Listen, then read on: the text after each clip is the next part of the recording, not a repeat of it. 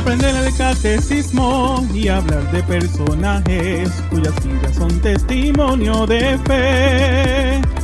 Escuchar bellas historias que te harán reflexionar. Todo eso y más aquí encontrarás. Enseñanzas de Jesús. Enseñanzas de Jesús. Para chicos y grandes. Saludos amigos Radio Escuchas de SB Radio Familia. Contemplando a la familia en Cristo y llevando la familia a Cristo. Desde el estudio Nazaret, en la parroquia Santa Bernardita, les saludan José, Giovanna, Ángel, Angélica y Bernadette en su programa Enseñanzas de Jesús para chicos. y grandes.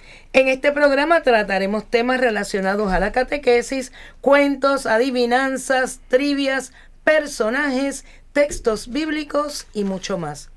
Esperamos que este compartir sea una experiencia de crecimiento y aprendizaje para todos. Nos escuchas a través de www.sbradiofamilia.org. Pero si deseas volver a escucharnos o compartir el programa, puedes hacerlo a través de la aplicación de Google Play y App Store bajo SB Radio Familia.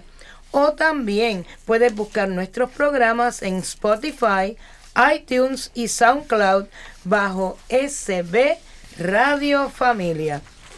Y hoy tenemos casa llena. Sí. Estamos toditos, qué bueno. ¿cómo están? Muy bien. Muy qué bien. bueno, qué bueno. Y el tema de actualidad que vamos a tratar en el día de hoy, porque seguimos en la cuaresma, ¿verdad? Y los temas van a estar relacionados a ese tema. Es sentido del pecado, experiencia del perdón y el amor misericordioso de Dios. Yo creo que va muy, ¿verdad? Muy a tenor, se dice, ¿verdad? Este, Eso es así. Con el tiempo de, de cuaresma, que es un tiempo penitencial.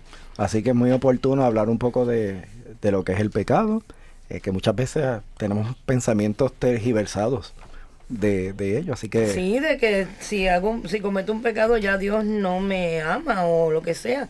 Y pues la misericordia de Dios es inmensa. Sí, este, tenemos como que los extremos y los extremos siempre son, siempre van a ser malos. Tenemos gente de que jamás se siente perdonada, aun cuando ya Dios perdona. Eh, claro está, tomando en cuenta la voluntad nuestra. Y eh, de igual manera está otras personas que no ven ni siquiera el pecado en Es lo que, que yo hacen. no hago ningún, yo no cometo ningún pecado.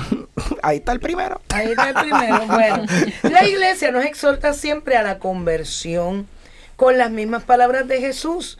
Conviértete y cree en el Evangelio. Marcos 1.15. Pues se acerca el tiempo de celebrar el misterio de la pasión, muerte y resurrección de Cristo. Porque eso es el tiempo de la cuaresma, es la preparación para vivir la pasión, muerte y resurrección de Cristo. Que yo le decía a mis chicos del eh, un coro de niños que yo dirijo, pero cuando usted celebra la misa, usted lo celebra todo todas las veces. Sí. No tiene que esperar a la Semana Santa. Pero en la Semana Santa lo celebramos de una manera especial porque recordamos más vivamente ese momento. Esto es un memorial, ¿verdad? Cada Eso vez que así. celebramos la misa. Eso es así. El misterio de la redención de Cristo pone de relieve que el amor de Dios es más fuerte que nuestro pecado. Escucharon bien, acentúen eso. El amor de Dios es más fuerte que nuestro pecado. Así que el Señor es capaz de perdonarlo porque pues habrá pecado, pero sobreabunda la misericordia y el amor de Dios. Y el sacramento de la reconciliación, ese a quien todo el mundo le tiene miedo, yo no sé por qué, porque confesarse, lo- lo- el sacerdote trata a uno de los más bonitos. Eh, eh, ciertamente es una experiencia que es muy impersonal y, y- Claro. y de igual manera se manifiesta la presencia de Dios tal como ocurre también en la Eucaristía. Es uno de esos momentos en los que de modo más evidente está esta eficacia redentora de Cristo se hace personal y actúa en la vida de cada uno de nosotros.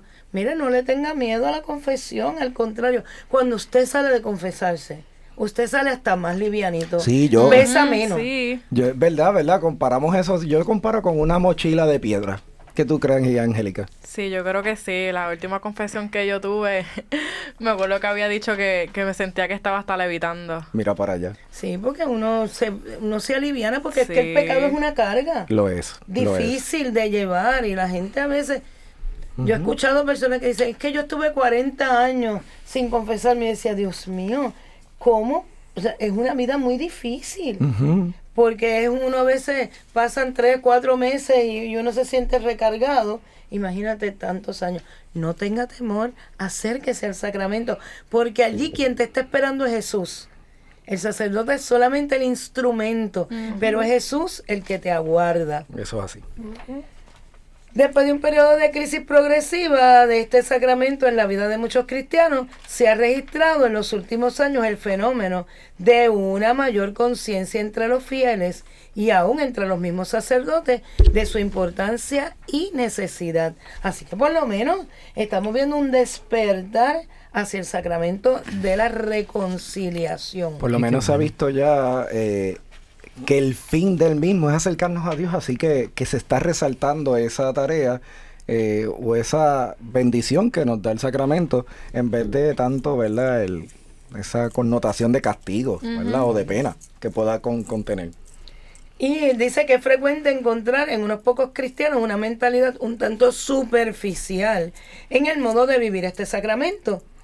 Y puede darse por rutina, puede haber indiferencia, se va postergando, ah, pues lo hago después, lo hago después.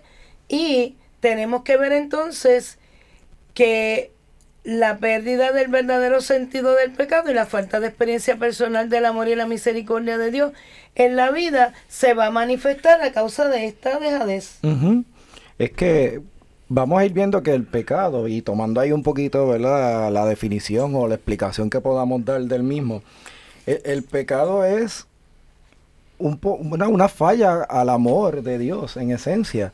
Este, siempre yo he dicho, en, una, esto es una relación de, de Dios con mi persona. Y cuando yo peco, no es que Dios se está apartando de mí, sino que ya yo le estoy dando la espalda a Dios. Soy yo el que me di la vuelta y no quiero mantener esa relación eh, con Dios. Así que este me corresponde a mí el poder buscar a Dios nuevamente. Porque Dios siempre va a tener su mano extendida esperando por mí. Él lo que quiere es que diga, mira, falla, fallé. Reconocer, ¿verdad? Ese, ese pecado de mí, que yo fallé, que pueda pedir perdón, que tenga propósito de enmienda, en, en cierta manera, ¿verdad? De que yo diga, bueno, yo no, yo voy a intentar nuevamente esto y no voy a tratar, voy a tratar de no pecar.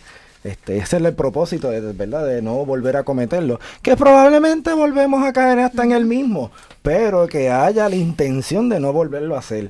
Y entonces eso me va a ayudar a mí a volver a restablecer esa gracia santificante, porque yo lo que estoy volviendo a recobrar es lo que me gané como hijo de Dios en el bautismo, que es la Eso gracia santificante. Para, man- para mantener, ¿verdad? Mi alma así tan purita con el trajecito blanco que nos ponen cuando nos bautizan. Y eso que tú estás comentando eh, nos lleva a otro punto importante que, que es la misericordia de Dios. Sí, no, definitivamente lo es.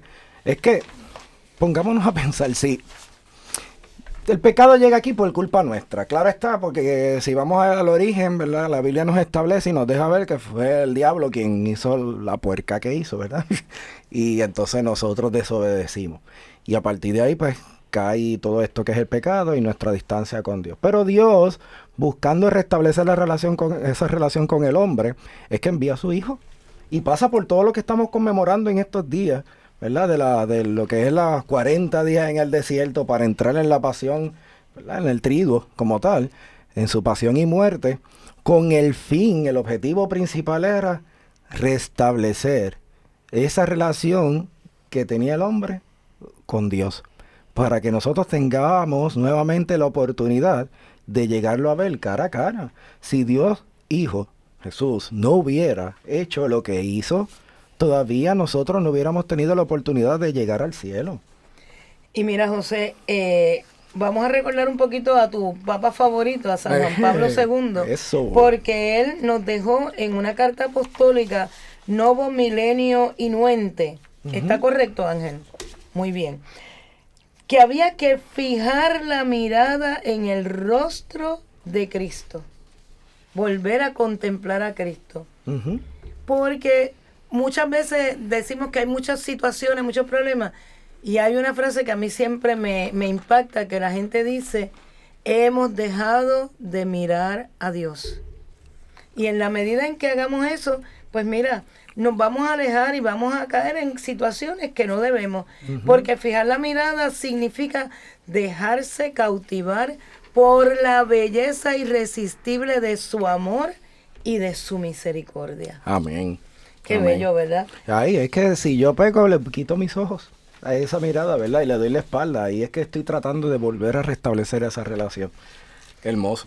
Y solo quien ha contemplado y meditado, quien ha experimentado personalmente el amor y la misericordia de Dios, es capaz de vivir en permanente paz, de levantarse siempre sin desalentarse, de tratar a los demás con el mismo amor, la misma comprensión y paciencia con que Dios le ha tratado. Ahí somos a imagen y semejanza de Dios. Porque si Dios nos trata con ese amor y ese cariño, así tenemos que nosotros tratar a los demás. Sí, así, si pasamos momentos difíciles, eh, ¿verdad? Porque lo vamos a pasar, estamos aquí en el planeta Tierra. Eh, pues yo entiendo que hemos aprendido un poco dentro del apostolado que debemos entonces entregárselo al Señor.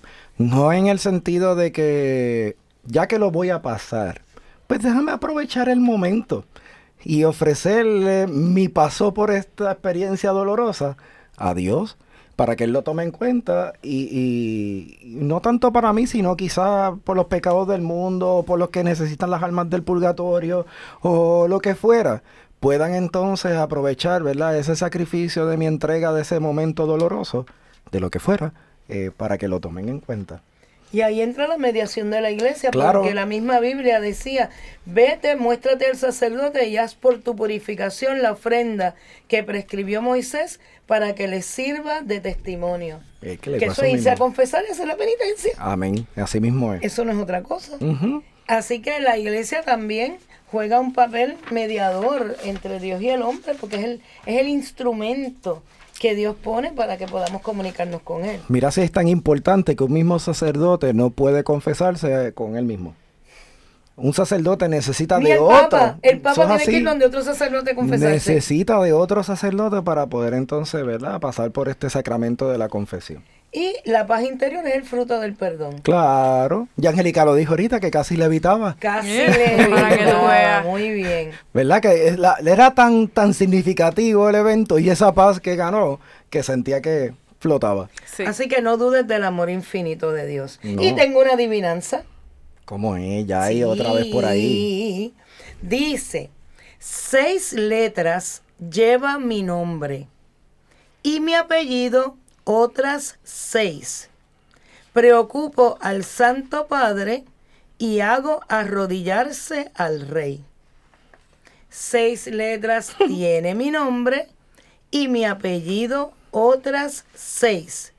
Preocupo al Santo Padre y hago arrodillarse al Rey. Yaneli, tú habrás apuntado. Esto no suena fácil. Bueno, pero si nosotros queremos que Dios transforme nuestra vida, pues tenemos que salir de ahí. Eso es una clavecita. Pero eso ya se convirtió en trivia. Lo que es Sí, de adivinanza y ahora tenemos una trivia.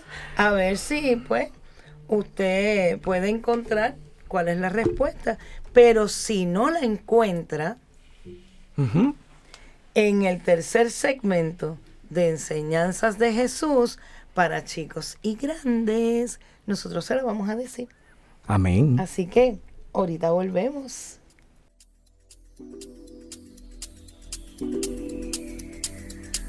Librería Católica La Pequeña Flor. Un pequeño lugar lleno de paz. No deje de pasar por su librería y ver los diferentes artículos y productos religiosos que tenemos para tu crecimiento espiritual.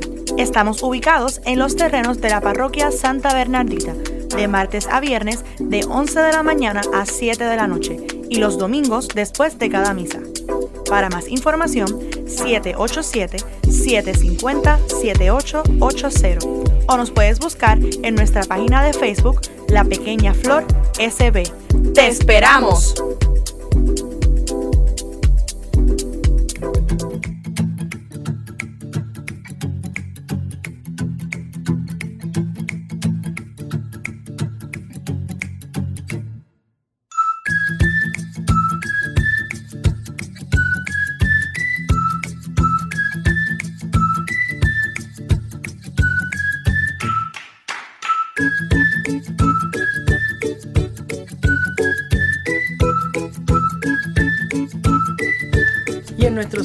Segmento de enseñanzas de Jesús para chicos y grandes, hablaremos de nuestro personaje del día y es Santa María de Egipto. Y ¿Qué ese- nos cuenta? Espérate, pero yo no conozco a Santa María Ah, de pero Egipto. la vas a conocer. yo sé de Santa María. Pero No, no, pero esta es Santa María de Egipto o Santa María egipciana, ¿verdad? Egipciaca. Egipciaca. Así Exacto. que vamos Y- a ver qué a- nos cuentan. Y a Ángel pues le gusta mucho porque Santa María de, Egip- de Egipto fue una asceta que se retiró al desierto tras una vida de prostitución y su vida fue escrita en gran parte por Safronio, patriarca de Jerusalén. Así que a través de, de la vida de esta santa, yo creo que podemos ver todo que existe un rayo de esperanza, ¿verdad, Ángel? Porque hay que hay que retirarse al desierto. Y ahorita fuera verdad De- del aire am, Ángel dice ay pues voy a ir al desierto y yo bueno el desierto podemos encontrarlo en muchos lados verdad y es que tenemos que apartarnos y retirarnos en ciertos momentos de nuestra vida para encaminarla Eso y ella verdad. lo logró hacer Ay, ahora ¿Qué- yo qué- quiero saber, ¿cuándo quiero nació saber. cuándo nació Ángel Pues ella nació alrededor del año 344 y a sus 12 años dejó su casa y se fue a Alejandría. Este, y pues por más de 17 años fue prostituta. ¿Cómo Wow, es? eso es espérate, espérate un momento. Es santa y parte de su vida fue prostituta. sí Bueno, 17 años. Si a los 12 por más de años se fue, 17 años fue más prostituta 17. ella casi casi se retira de, de Hasta esa los profesión 29. Pero anda. Dicen que luego con motivo de un peregrinaje a Jerusalén por la fiesta de la exaltación de la Santa Cruz, se embarcó hacia Palestina, pero no con la intención de peregrinar, sino con el deseo de tener nuevas oportunidades de poner en práctica su lujuria. Mm, eso suena que fue a buscar material. ella. ¿ah? Ay, París. Ah. Ella no iba por, por nada santo, ella iba por... Bueno, Ay, por Cristo. aquí va a haber mucha gente, pues yo me voy a meter por aquí. Exacto, y pues podemos hablar ciertas cositas, ¿verdad? Este, de ella. Este, una hermosa tradición muy antigua cuentan que en el siglo V un santo sacerdote llamado Sósimo, después de haber pasado muchos años de monje en un convento de Palestina, dispuso irse a terminar sus días en el desierto de Judá, junto al río Jordán, y que un día vio por allí una figura humana que más parecía un esqueleto que una persona robusta. Se le acercó y le preguntó si era un monje y recibió esta respuesta. Yo soy una mujer que he venido al desierto a hacer penitencia de mis pecados. Según la tradición, aquella mujer le narró la siguiente historia. Le dijo que ella era, ¿cómo se llamaba? María. María, que era de Egipto y que desde los 12 años llevaba por sus pasiones, llevada por sus pasiones sensuales y su exagerado amor a la libertad, se fue de su casa y que durante 17 años hizo lo que hizo, que ya dijimos, y que cometió toda clase de impureza.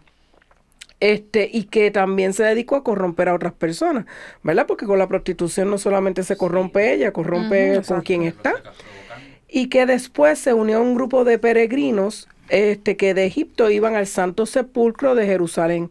Pero ella no iba a rezar, ella fue con la intención de divertirse y a pasear.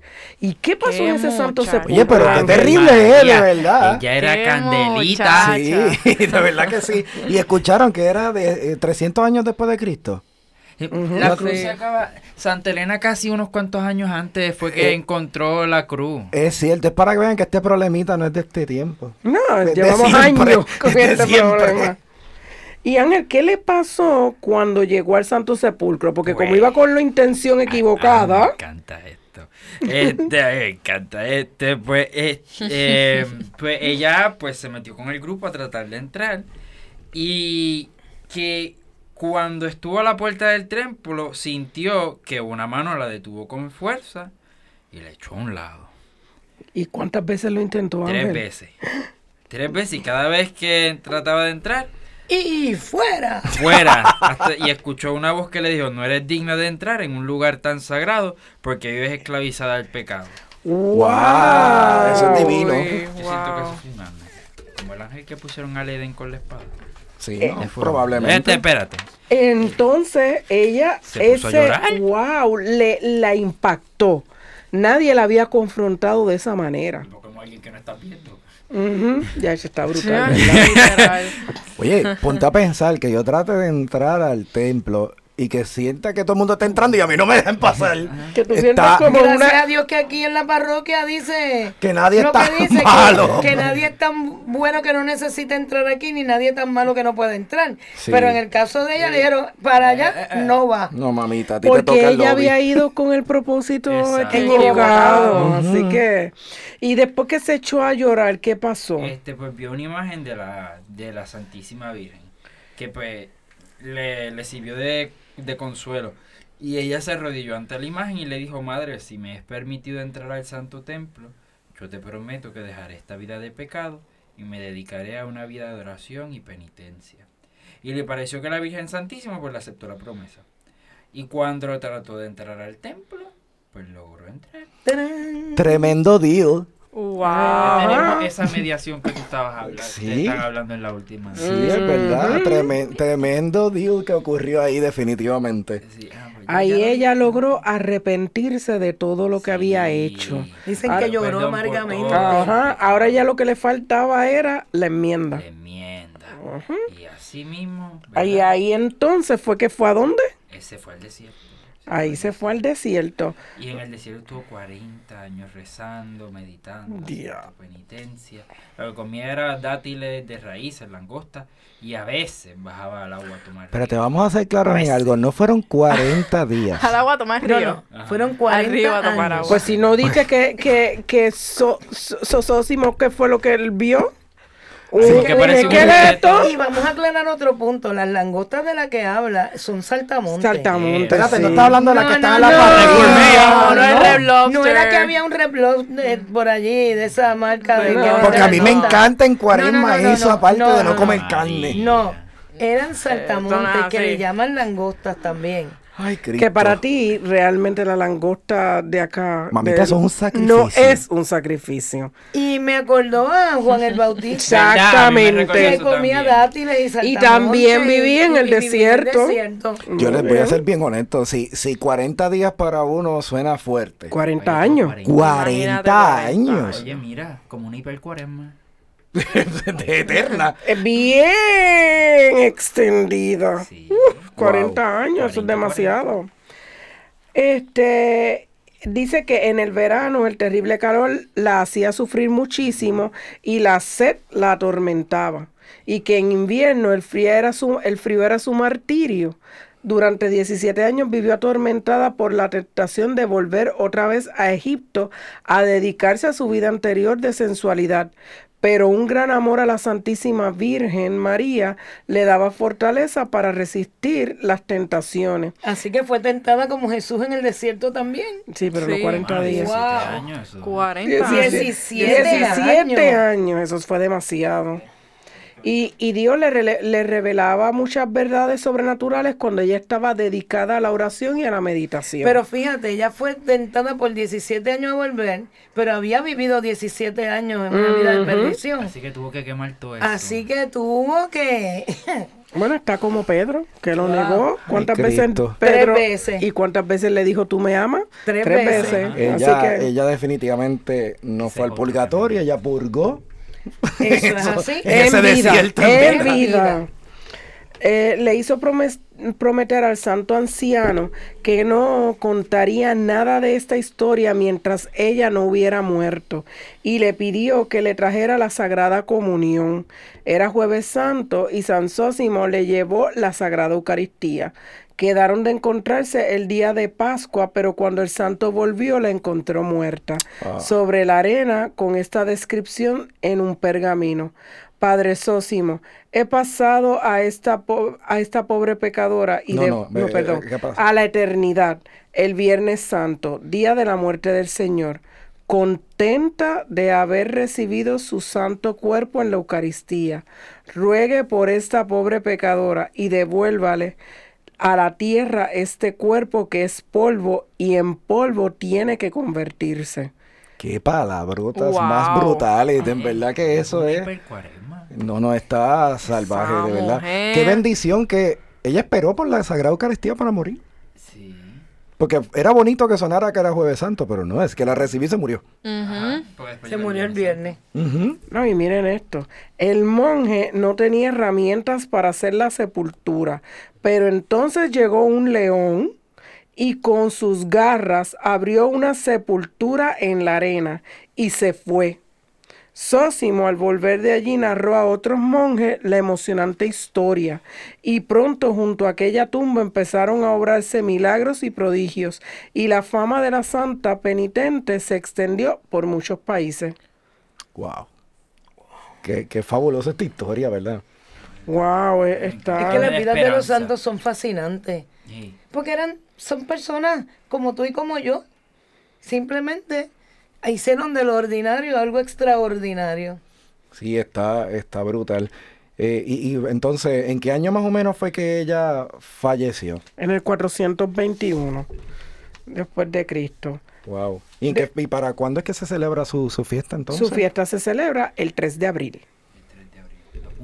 Mira, eso yo en verdad no recuerdo, en- ¿verdad? Esta celebración per se. Es que no es obligatorio. Yo sí sé que no es obligatorio, que hay que estar pendiente en todo caso, ¿verdad? De, Pero a mí me encanta. no, no, de- ya veo porque te encantaba tanto, porque la verdad que su historia es fascinante y, y me parece, por lo menos a mí, que da mucha esperanza. Da Porque, mucha esperanza. porque en muchas, ¿verdad? Muchas veces las personas tienen la imagen de que las personas que llegan al cielo son pues estas imágenes que vemos en los Ajá. templos de gente que, que no que es pulcra que no pasó por nada en la vida o que si pasó por algo fue como un racuñito Ajá. y que nada más y en el caso de ella vemos que fue una vida muy turbulenta Y por eso San Alfonso de Ligorio y muchos otros predicadores se dieron a la tarea de narrar muchas veces y de dejar escritos en, en- en sus libros la historia de María Egipciaca como un ejemplo de lo que obra en un alma pecadora y cómo la intercesión de, de la Santa María Ma- este, Virgen este, puede, puede, puede hacernos a nosotros, ¿verdad? Cuánto poder en su intercesión por, por nosotros pecadores para que abandonemos nuestra vida de maldad y empecemos ya desde ese momento un- este, una vida de penitencia y santidad. Es decir, que se puede. Mm, No se ha dicho que es fácil, ¿verdad? Porque hay que arriar y ella tuvo 17 años en el pecado, pero tuvo 17 años para, este, ¿verdad? tentada Tentada por eso, así que, pero, pero gente se puede. wow la verdad que es bien hermosa esa historia y las personas que sientan que no puedan llegar al cielo porque tienen una vida llena de pecados, pues escuchen, lean y busquen a Santa María Egipciaca, Pidan ¿verdad? Y entonces, claro, y pidan su intercesión, esa es muy buena. Psst, Angélica. ¿Qué pasó?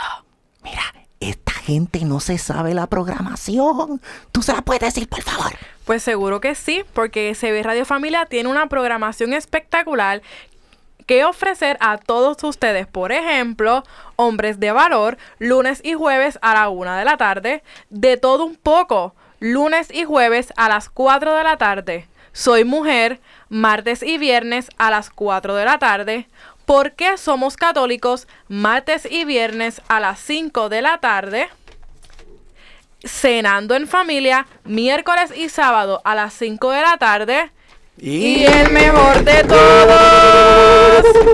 Enseñanzas de Jesús para chicos y grandes, miércoles y sábado a las 11 de la mañana. Sí. Así que SB Radio Familia tiene algo para todo el mundo. Ya volvemos. Visita la página cibernética de la parroquia Santa Bernardita. Ahí encontrarás información que te ayudará a crecer en la fe. Podrás enlazarte en la transmisión diaria de la Santa Misa. Conocerás las liturgias del día, así como al santo que celebramos cada día. Tendrás también la oportunidad de acceder a nuestra página de eventos y conocer qué eventos tiene la parroquia. www.parroquiasantabernardita.org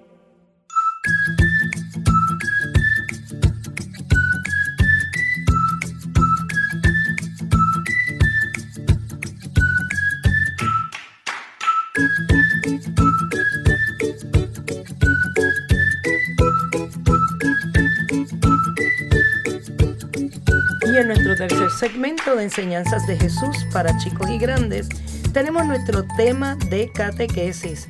Y hoy vamos a hablar examen de conciencia desde el Vaticano.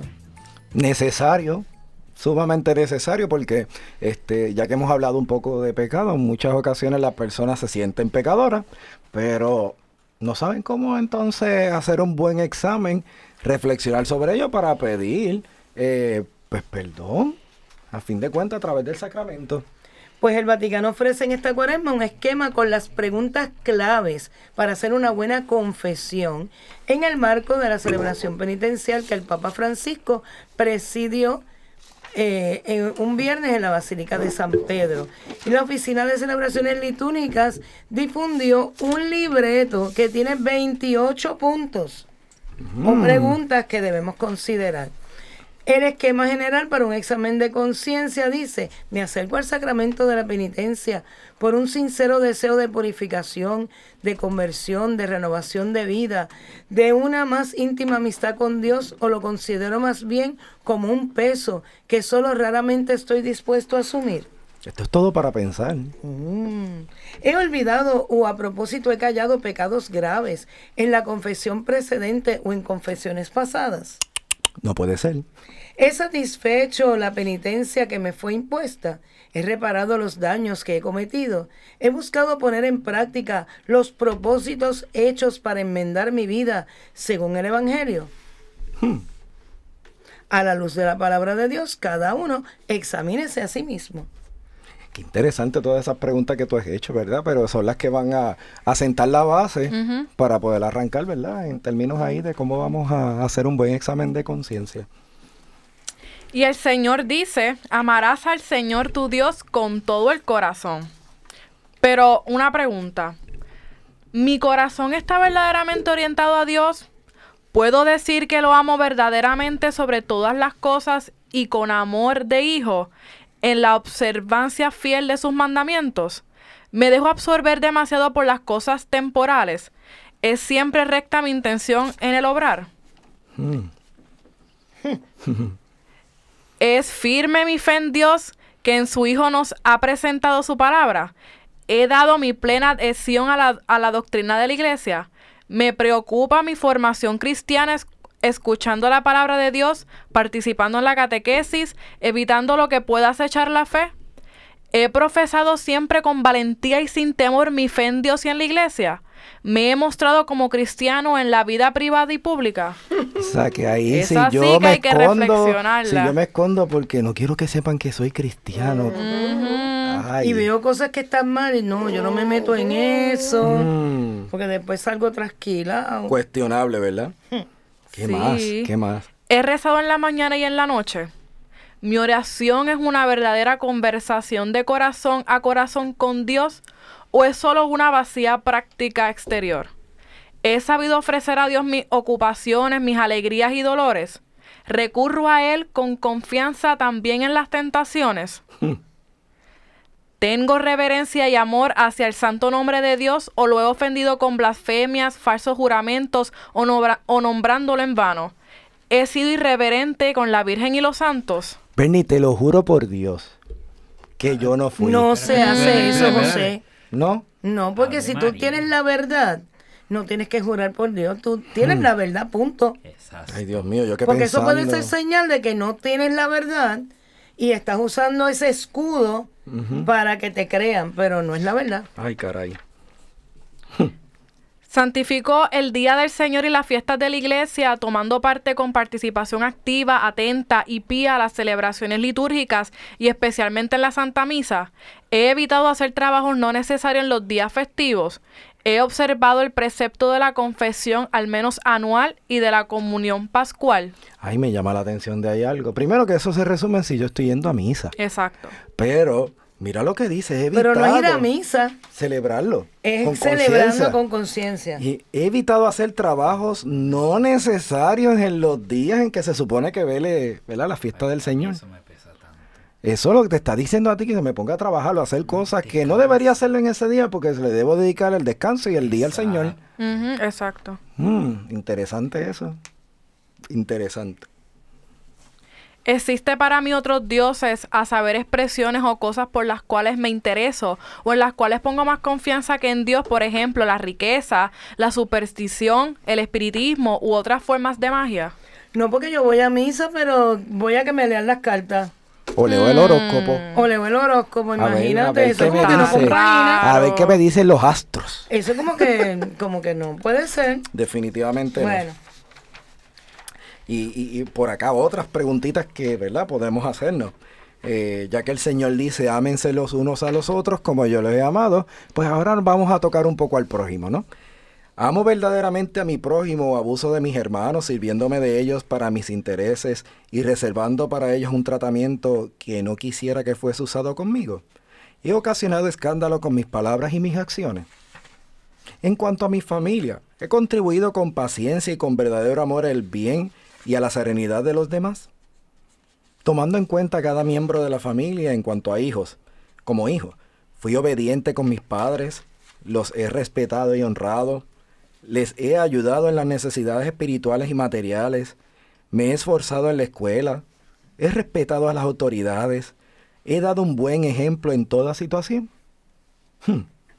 Para los padres, me, he- me he preocupado por la educación cristiana de mis hijos, les he dado un buen ejemplo, los he apoyado y dirigido con mi autoridad. Para los esposos, he sido siempre fiel en los afectos y en las acciones, he sido comprensivo en los momentos de desasosiego, sé dar de lo mío sin mezquino egoísmo a quien es más pobre que yo. En cuanto a lo que depende de mí, defiendo a los oprimidos y ayudo a los necesitados, o trato con suficiencia o con dureza a mi prójimo, especialmente a los pobres, los débiles, los viejos, los marginados y los inmigrantes. Soy consciente de la misión que me fue confiada. He participado de las obras de apostolado y de caridad de la iglesia, en las iniciativas y en la vida de la parroquia. He rezado y dado mi contribución para las necesidades de la iglesia y del mundo, por ejemplo, para la unidad de la iglesia, para la evangelización de los pueblos, para la instauración de la justicia y de la paz. Tengo en el corazón el bien y la prosperidad de la comunidad en la cual vivo, o cuido solo de mis intereses personales. Participo en cuanto puedo en las iniciativas que promueven la justicia, la moral pública, la concordia, las obras de beneficencia. Cumplo con mis deberes civiles. He, paga- he pagado regularmente mis impuestos. Soy justo, comprometido, honesto en el trabajo, voluntarioso para prestar mi servicio para el bien común. He dado el justo salario a los obreros y a todos los dependientes. He cumplido los contratos y, promesas. He prestado obediencia y respeto debido a las autoridades legítimas. Si tengo algún cargo o desarrollo funciones directivas, cuido solo mi interés o me esfuerzo por el bien de los demás, en espíritu de servicio. He practicado la verdad y la lealtad o he ocasionado el mal al prójimo con mentiras, calumnias, denigraciones, juicios temera- temerarios, violaciones de secretos. He atentado contra la vida y la integridad física del prójimo. Le he ofendido en el honor, le he negado los bienes, he procurado o aconsejado el aborto, he callado en situaciones donde pude animar el bien. En la vida matrimonial soy respetuoso de las enseñanzas de la iglesia acerca de la apertura y respeto a la vida. He obrado contra mi integridad física, por ejemplo, con la esterilización. Fui siempre fiel también con la mente. He mantenido el odio, he sido conflictivo, He pronunciado insultos y palabras ofensivas, fomentado desacuerdos y rencores. He omitido de testimoniar la inocencia del prójimo de forma culpable y egoísta. Conduciendo el vehículo u otro medio de transporte, he puesto en peligro mi vida o la de los demás. He robado, injustamente deseado el robo a los demás. He dañado al prójimo, de sus pertenencias. He restituido aquello que sustraje y reparado los daños causados. Si he recibido males, me he mostrado dispuesta a reconciliarme y perdonar por amor a Cristo, o guardo con el corazón odio y deseo de venganza. Y Cristo, el Señor dice, sean perfectos como el Padre. ¿Cuál es la orientación fundamental de mi vida? Me doy ánimo con la esperanza de la vida eterna. He buscado reavivar mi vida espiritual con la oración, la lectura y la meditación de la palabra de Dios y la participación en los sacramentos. He practicado la mortificación. He estado pronto y decidido a cortar los vicios, someter las pasiones e inclinaciones perversas. He respondido a los motivos de envidia. He dominado la gula. He sido presuntuoso y soberbio. Despreciado a los demás y preferirme antes que ellos. He impuesto mi voluntad a los demás, conculcando su libertad y despreciando sus derechos. ¿Qué uso he hecho del tiempo, las fuerzas y los dones recibidos de Dios como los talentos del Evangelio? Me sirvo de estos medios para creer crecer cada día en la perfección de la vida espiritual y en el servicio al prójimo. He sido inerte y ocioso. ¿Cómo utilizo Internet? y otros medios de comunicación. He soportado con paciencia el espíritu de fe, los dolores en las pruebas de la vida. Cómo he buscado practicar la mortificación para cumplir aquello que falta a la pasión de Cristo. He observado la ley del ayuno y la mortificación. He observado la ley del ayuno y la abstinencia. He conservado puro y casto mi cuerpo y he estado en mi estado de vida pensando que es templo del Espíritu Santo destinado a la resurrección y a la gloria.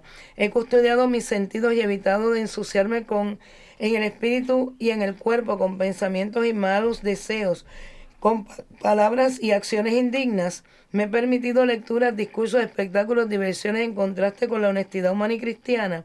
He sido escándalo para los demás con mi comportamiento. He actuado contra mi conciencia por temor o por hipocresía. He buscado comportarme en todo y siempre en la verdadera libertad de los hijos de Dios y según las leyes del Espíritu, o me he dejado someter por mis pasiones. He omitido un bien que era para mí posible realizar. Wow, pero esto ha sido Bien profundo. Sí, y, y espectacular para hacer un buen examen de conciencia. es. Eh, nos acabamos de dar cuenta que hacer un examen de conciencia no es repasar los mandamientos nada más y decir, no robar, no, yo no he cogido nada. Eh, no mentir, no, yo no he faltado a la verdad. También es el mal, el bien que no hice. Sí, el, el- eso es el pecado de omisión, ¿no? Eh, eh, por el cual también tenemos que velar que cuando yo tengo la oportunidad de hacer un bien y no lo hago, pues el Señor se entristece. Allí- Mire y anote, haga un papelito con, con esa reflexión y cuando usted vaya al sacramento de la confesión, llévese su papel. Giovanna hace eso, ¿verdad? No hay mejor manera. Usted Siempre lleva todo apuntado y cuando usted va donde el sacerdote no se le olvida Y nada. hay, y hay un libro muy bueno de cómo hacer una buena confesión que tiene este muchas preguntas y te lleva a reflexionar. Por eso yo siempre empiezo con la oración del Espíritu Santo y le pido que me ilumine, ¿verdad? Para lo que dice Ángel, todo aquello que también pudo haber hecho bueno que no hice. Y empiezo la reflexión y lo copio. Difícil que usted haya anotado todas estas preguntas, pero esto fue escrito por, ¿verdad? No, lo propuso San Francisco, de- Ujú. eh, eh, pa- Papa Francisco, eh, en, en su ¿verdad? comienzo de esta cuaresma. Así que lo podemos googlear y podemos buscar esas Ujú. preguntas para repasarlas. Bueno, seis letras lleva mi nombre y mi apellido otras seis. Preocupo al Santo Padre y hago arrodillarse al Rey. Yaneli, ¿habrás adivinado? Vamos a ver, ¿alguien adivinó? Bueno, yo, yo no sé. Pues yo la adiviné cuando la leí. Ajá, Angélica, ¿tú Tuve que pensarla Angélica? un poquito, pero sí la saqué. No, todavía no. No, Ángel tampoco. Menos. Marieli, ¿tú la sabes? Marieli. No, no ha no, podido. no. Seis letras lleva mi nombre y mi apellido otras seis. Preocupo al Santo Padre y hago arrodillar- arrodillarse al Rey. Es el pecado mortal. Pecado tiene seis, mortal, y mortal tiene seis. seis. Ah. Es el pecado mortal. Y eso lo aprendió usted aquí en Enseñanzas de Jesús para chicos. Y grandes. Volvemos. Capilla de Adoración Perpetua San Miguel Arcángel, en los terrenos de la parroquia Santa Bernardita. El Santo Evangelio de Mateo 28:20 nos dice, Por mi parte, yo estaré con ustedes todos los días hasta el fin del mundo. Aquí, en esta capilla, podemos estar con Cristo sacramentado expuesto 24 horas los 7 días de la semana.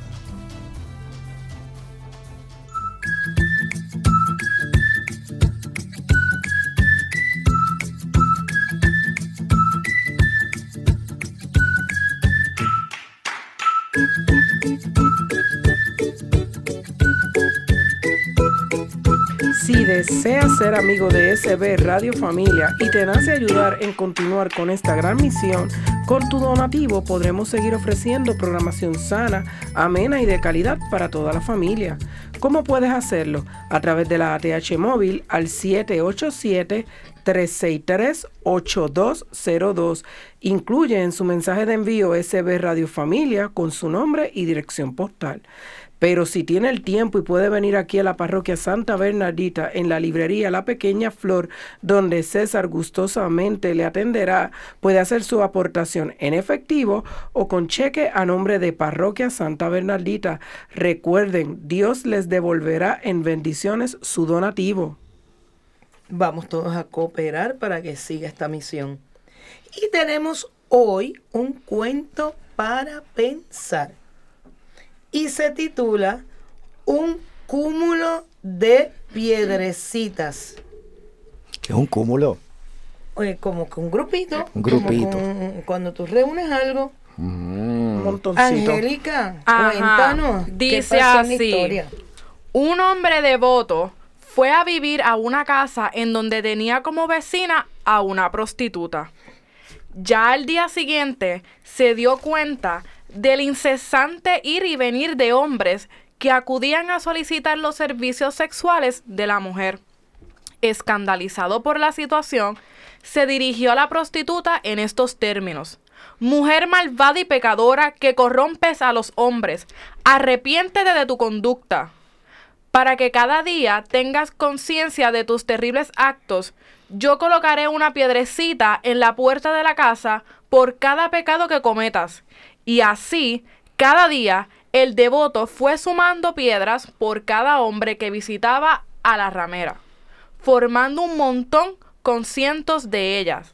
La mujer veía crecer el cúmulo de piedras y su corazón sufría, ya que la vida y sus avatares la habían empujado a aquella situación que era la primera en lamentar. Una noche, un terremoto destruyó aquel pueblo, muriendo en la catástrofe el devoto y la prostituta. Ambas almas fueron rápidamente conducidas ante los jueces celestes que dictaron el alma de la prostituta que sea llevada al paraíso y el alma del hombre que sea conducida a los infiernos. Un momento, intervino el devoto. Aquí debe de haber un error. Es ella la que ha estado pecando incesantemente todos los días en varias ocasiones. Yo, en cambio, he respetado los, dicta- los dictados de la moral. Los jueces se miraron entre sí sin dar crédito a lo que oían. No hay ningún error. Esta mujer tiene el alma blanca. Es posible que su cuerpo pecase, pero la vida la condujo a un destino que no pudo eludir.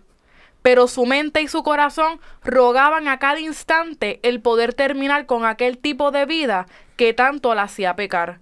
Tú, en cambio, tienes el corazón negro de albergar resentimiento, culpa y juicio contra ella.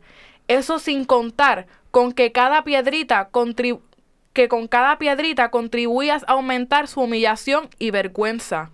No hay perdón para ti. Que se cumpla la, la sentencia.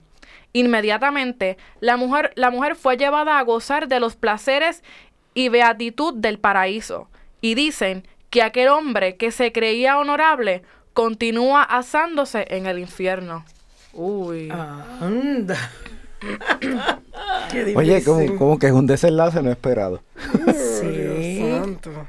Qué fuerte. Digo, es, es que está fuerte. Porque Porque, fíjate, si él era tan devoto, pues él debió haberla ayudado. Exacto. Haber buscado la manera, en lugar de juzgarla eso, eso.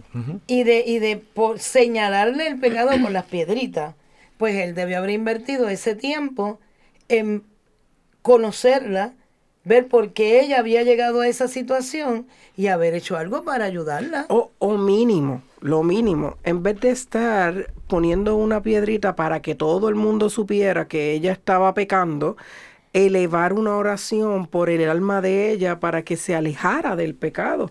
Pero era muy devoto y habrá pedido muchas cosas, pero nunca pidió por sus hermanos ni por el prójimo. Así que compasivo estaba lejos de, de él. A mí, es- a mí me recuerda es un santo. ¿A cuál? A San Vital de Milán. Cuéntame del santo porque no lo sé, no lo mira, hoy sé. tenemos dos santos en un episodio.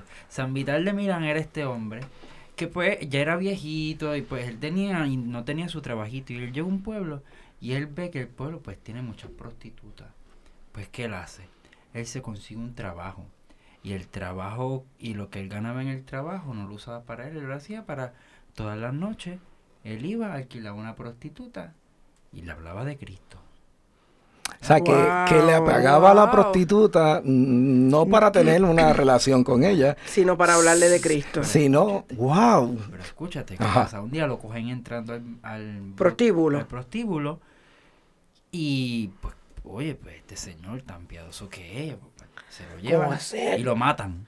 Lo ¡Wow! matan. Ay, Dios mío, Jesús. y él que no estaba haciendo nada y malo. cuando lo matan, salen de, pues aparecen todas las prostitutas que había convertido, que eran un montón, y dan testimonio de lo que él había hecho en sus vidas, de cómo el- el Cristo había llegado a sus vidas a través de ese santo mártir.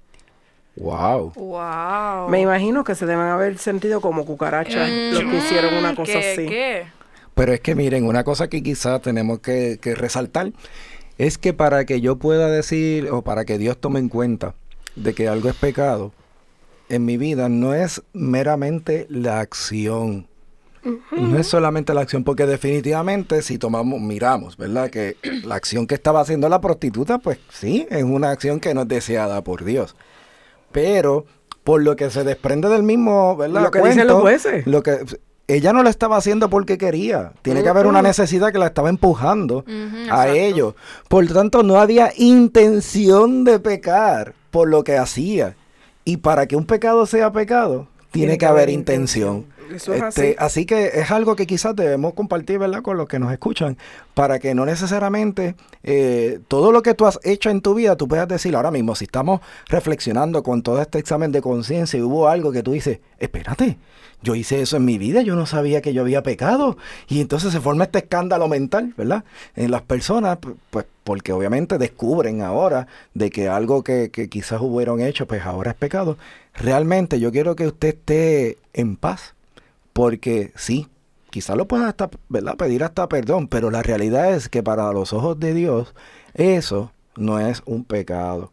A cada cual, a diferencia de lo que es la justicia en el mundo, a- a- para la justicia divina, cada cual nos van a medir de acuerdo a nuestro conocimiento. Y como tú desconocías que eso era pecado, ante los ojos de Dios, no es pecado. O sea, no nos cuenta como, como pecado. Me imagínate si fuese así, entonces cuando todavía este los hombres que, ¿verdad? Y, y en los países que creen en tener más de una mujer, o en la, o en las. Amazonas, o en las selvas, que todavía ellos no han sido, Dios tiene que ser en ellos misericordioso, Claro. porque no saben, y no, no tienen la misma oportunidad, por eso ellos no saben que están pecando, para ellos es normal, pues entonces no le, no, no le cuentan. Imagínate que con mi conciencia vaya Jesús, ¿verdad? Dios vaya a, a juzgar a estas personas que, que viven, que desconocen del cristianismo para nada, o que no juzguen, Bernie, que te juzguen a ti con la conciencia del Santo Padre Francisco. No. Imagínate. No, imagínate. Ahí- Él ya sabe- chicharra él- en el él sabe infierno. más que yo. Pues a eso es lo que voy. No, no sería justo, Ajá. ¿verdad? Por así. parte de Dios. Y nosotros estamos claros de que Dios es más que justicia. Tú, tú que dices eso, yo soy maestra y, y mis estudiantes de escuela superior van a tener un proyecto de inglés, de la clase de inglés. Y yo le digo, pero no se preocupen, porque aunque en cuanto a el proceso de la presentación, porque es una presentación oral, yo voy a, a medir a todos igual, yo estoy clara de que aquí hay unos estudiantes que tienen un dominio mayor del idioma que otros. Pues en ese punto en particular, yo voy a hacer unos escalones para, para hacer la evaluación.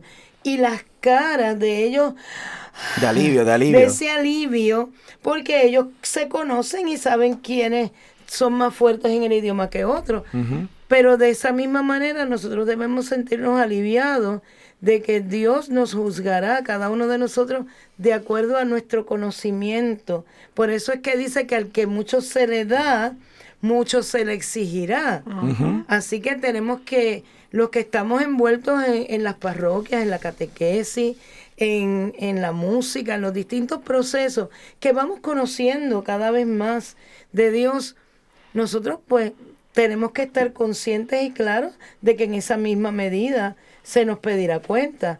Por lo tanto, no podemos decir, ah, es que yo no sabía, porque si tú lo sabías. O sea, por eso tenemos que tener mucho cuidado de, de el conocimiento que vamos adquiriendo y utilizarlo de una manera correcta, efectiva y poder ir sembrando en la vida de otras personas también ese mismo conocimiento.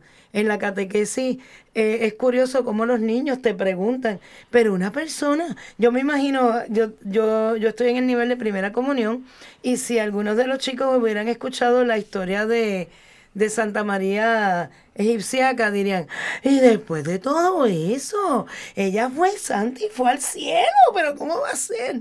Pues porque así trabaja Dios. Cuando verdaderamente hay un corazón que se arrepiente, no importa cuán grave haya sido la falta, la misericordia de Dios es tan inmensa que no, nosotros no la podemos explicar. Es, es un, es el amor de una manera tan tremenda que no cabe en ni, en nuestra mente ni en nuestro corazón. No se puede explicar. Por, por eso es bien importante el no juzgarnos entre nosotros. Porque la misericordia de Dios es sumamente grande. Yo no puedo ser riguroso, que era una cosa que le pasaba al devoto. Él juzgaba todo el tiempo a esta vecina. Muy de él. fariseísta. Y eso no lo podemos hacer. Nosotros no estamos llamados, estamos llamados a tener compasión, amor, y no, y no estamos aquí para juzgar a nadie, porque todos cometemos errores, todos, todos pecamos. Desde el punto de vista de cada cual, a lo mejor pues yo puedo señalar, ¿verdad? Desde mi punto de vista me parece a mí que es un pecado, pero es que el punto de vista de Dios es bien distinto. Y mira cómo aquí, ante los ojos de él, la prostituta era santa, porque llegó al cielo. Eso es A- así. que se hizo santa tal como ocurre con, con ¿verdad? La, la santa que compartimos hoy de Santa. María egipciaca. Este, Así así, que- definitivamente eh, Para Dios no hay imposibles. no, y así que tómelo en cuenta, usted nunca va a ser tan malo que no pueda llegar al cielo. Amén. Eso es así, es cuestión de... Lo aquí lo importante es que le bajemos a la soberbia, llegar, que le bajemos llegar. a la soberbia para yo decir, Señor, perdón, sé que metí las patas, me embarré como puerco en el fango, pero yo lo reconozco y ahora quiero acercarme a ti. Bien, hoy vamos a terminar nuestro programa con una oración especial. Eh, sabemos que hay mucha gente preocupada por el coronavirus y otras enfermedades que están por ahí rondando. Y dice así, Padre nuestro, con confianza te pedimos que el coronavirus de Guana, Wuhan no haga más daño y que pueda controlarse pronto la epidemia, que devuelvas la salud a los afectados y la paz a los lugares a los que ha llegado. Acoge a las personas que han fallecido por esta enfermedad. Conforta a sus familias. Sostén y protege al personal sanitario que la combate e inspira y bendice a los que trabajan por controlarla. Señor Jesús, médico de nuestras almas y de nuestros cuerpos, nos sentimos desvalidos en esta situación de emergencia sanitaria internacional, pero confiamos en ti. Danos tu paz y la salud. Madre María, protégenos y sigue cuidándonos y conduciéndonos con tu amor a tu Hijo Jesús. Amén. Amén. Amén. Yo creo que lo más importante, además de orar, es tomar las precauciones y si lo hacemos de esa manera, pues vamos a estar eh, bien, no solamente ante este virus, sino la influenza y todo lo que anda por ahí. Que así sea. Así que gracias por el auspicio que dan a nuestro programa Enseñanzas de Jesús para chicos y grandes. Y nos vemos en la próxima. Bye, historias que te harán reflexionar. Todo eso y más aquí encontrarás. Enseñanzas de Jesús. Enseñanzas de Jesús. Para chicos y grandes.